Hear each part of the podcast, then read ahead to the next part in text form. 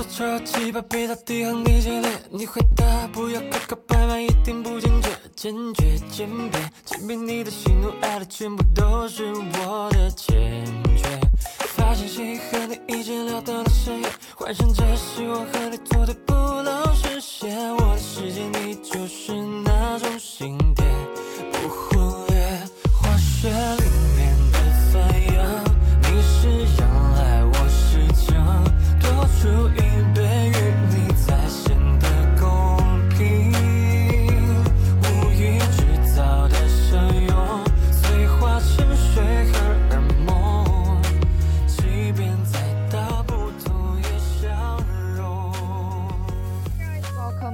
Public Speaking and Debate。那么上一期节目我们说完了2022年的 flag 如何屹立不倒，如何保持长期主义。那么下一个呢，我们就来谈一下，在这一个环节聊一聊这个辩论题：广告是否有益社会的发展？This house believes that advertising is harmful. Attractive, outline, outline, abundant and interesting, content, excellent ending, excellent ending, public speaking and debate, speaking and debate. You name it. We all know, advertising has grown to be an industry worth many billions of dollars across the world. Online advertising alone is believed to worth $24 billion a year. Almost all public space has some advertisement inside, and all forms of media. From newspapers to a cinema are also filled with adverts. While list, this helps companies sell their products and helps consumers to learn what is on offer. Many believe that this huge amount of advertising can be harmful. It may make people want too much for things that they cannot have, or it might make them feel inadequate when they don't have something. Research shows that children can be particularly open to these kind of risks. So, our regard on this problem, which is a very typical one, uh, we need to figure out whether it is beneficial for the society or harmful because people may fall into a kind of uh, mind that that is what we call consumerism. So, we have two uh, opinions, two sides, and we need to take at the first one. Okay. Number one, point four. There are too many advertisements in everyday life, so it's harmful for is harmful for our society. The sheer volume of advertising in our society is incredible. You cannot watch television, ride on a bus, or even walk down the street without someone trying to sell you someone, something, or inform you of something. Recent research suggests people living in a city today sees up to 5,000 advertisements a day, and 50% of those surveyed said that they thought advertising today was out of control. People shouldn't have to go about their lives having their minds saturated with such a vast quantity of, in most cases, redundant and profiteering information. They should be able to go about their daily lives in space without being forced to watch, listen, or view an advertisements. Objective. People can ignore most of them. Why? Though there are a great many advertisements in everyday life, there are not so many that they can't simply be ignored. Advertisements attempt to get you to buy a product if you're not interested. Then don't buy the product. For every person who finds all the advertisements stressful, another person finds them enjoyable and something to read or watch while they make their daily journey to work or school. Out of control can mean simply that consumers think businesses are spending too much on advertising without proof that the number of advertisement is having a negative effect. The point is worthless. Okay, point four. People are giving too much choice, which makes them less happy. Reasons Advertising leads to many people being overwhelmed by the endless need to decide between competing demands on their attention. This is known as the tyrant of choice or choice overload. Recent research suggests that people are on average less happy than they were 30 years ago. Despite being better off and having much more choice of things to spend their money on. The claims of advert crowd in on people raising expectations about the product and leading to inevitable disappointment after it is bought. A recent advertisement for makeup was banned in Britain due to the company presenting its product as being more effective than it actually was. Shoppers feel that a poor purchase is their fault for not choosing more wisely and regret not choosing something else instead. Some people are so overwhelmed that they cannot choose at all. Objective. Counterpoint. No, the reason why people aren't happy is because the things they don't have instead of much more choices. Why? Because people are unhappy because they can't have everything, not because they are given too much choice and find it stressful.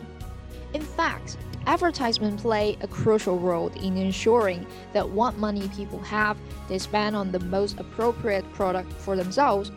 If advertisements were not permitted, people would waste money on an initial product when given a choice, they clearly would go for another. A meta analysis incorporating research from 50 independent studies found no meaningful connection between choice and anxiety, but speculated that the variance in the studies left open the possibility that choice overload could be tied to certain highly specific and as yet poorly understood preconditions.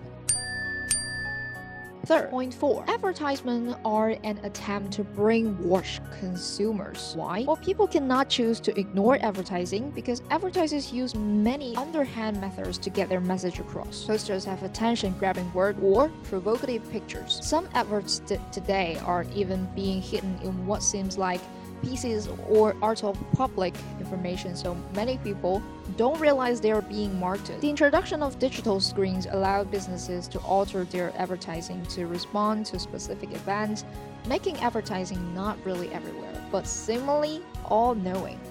By targeting people's unconscious thoughts, efforts are a form of brainwashing that take away people's freedom to make choices. Object efforts with slide methods are already banned. Why? Efforts which use very slide methods like um, subliminal image, which is the images are shown so quickly the viewer doesn't consciously realize they saw them, are already banned. The other forms of advertising are just companies being creative there's no difference between supermarkets being painted bright colors to make their food seem more appetizing or even people wearing makeup to improve their image. People make unconscious judgments all the time and we frequently try to influence these choices by the way we present ourselves. This isn't brainwashing, so neither is advertising. 4.4 Advertisement try to make people feel bad about not having the product. Why? Many adverts do more than just advertising products. Some try to make people feel inferior if they don't have the product, or if they have something which the product would change.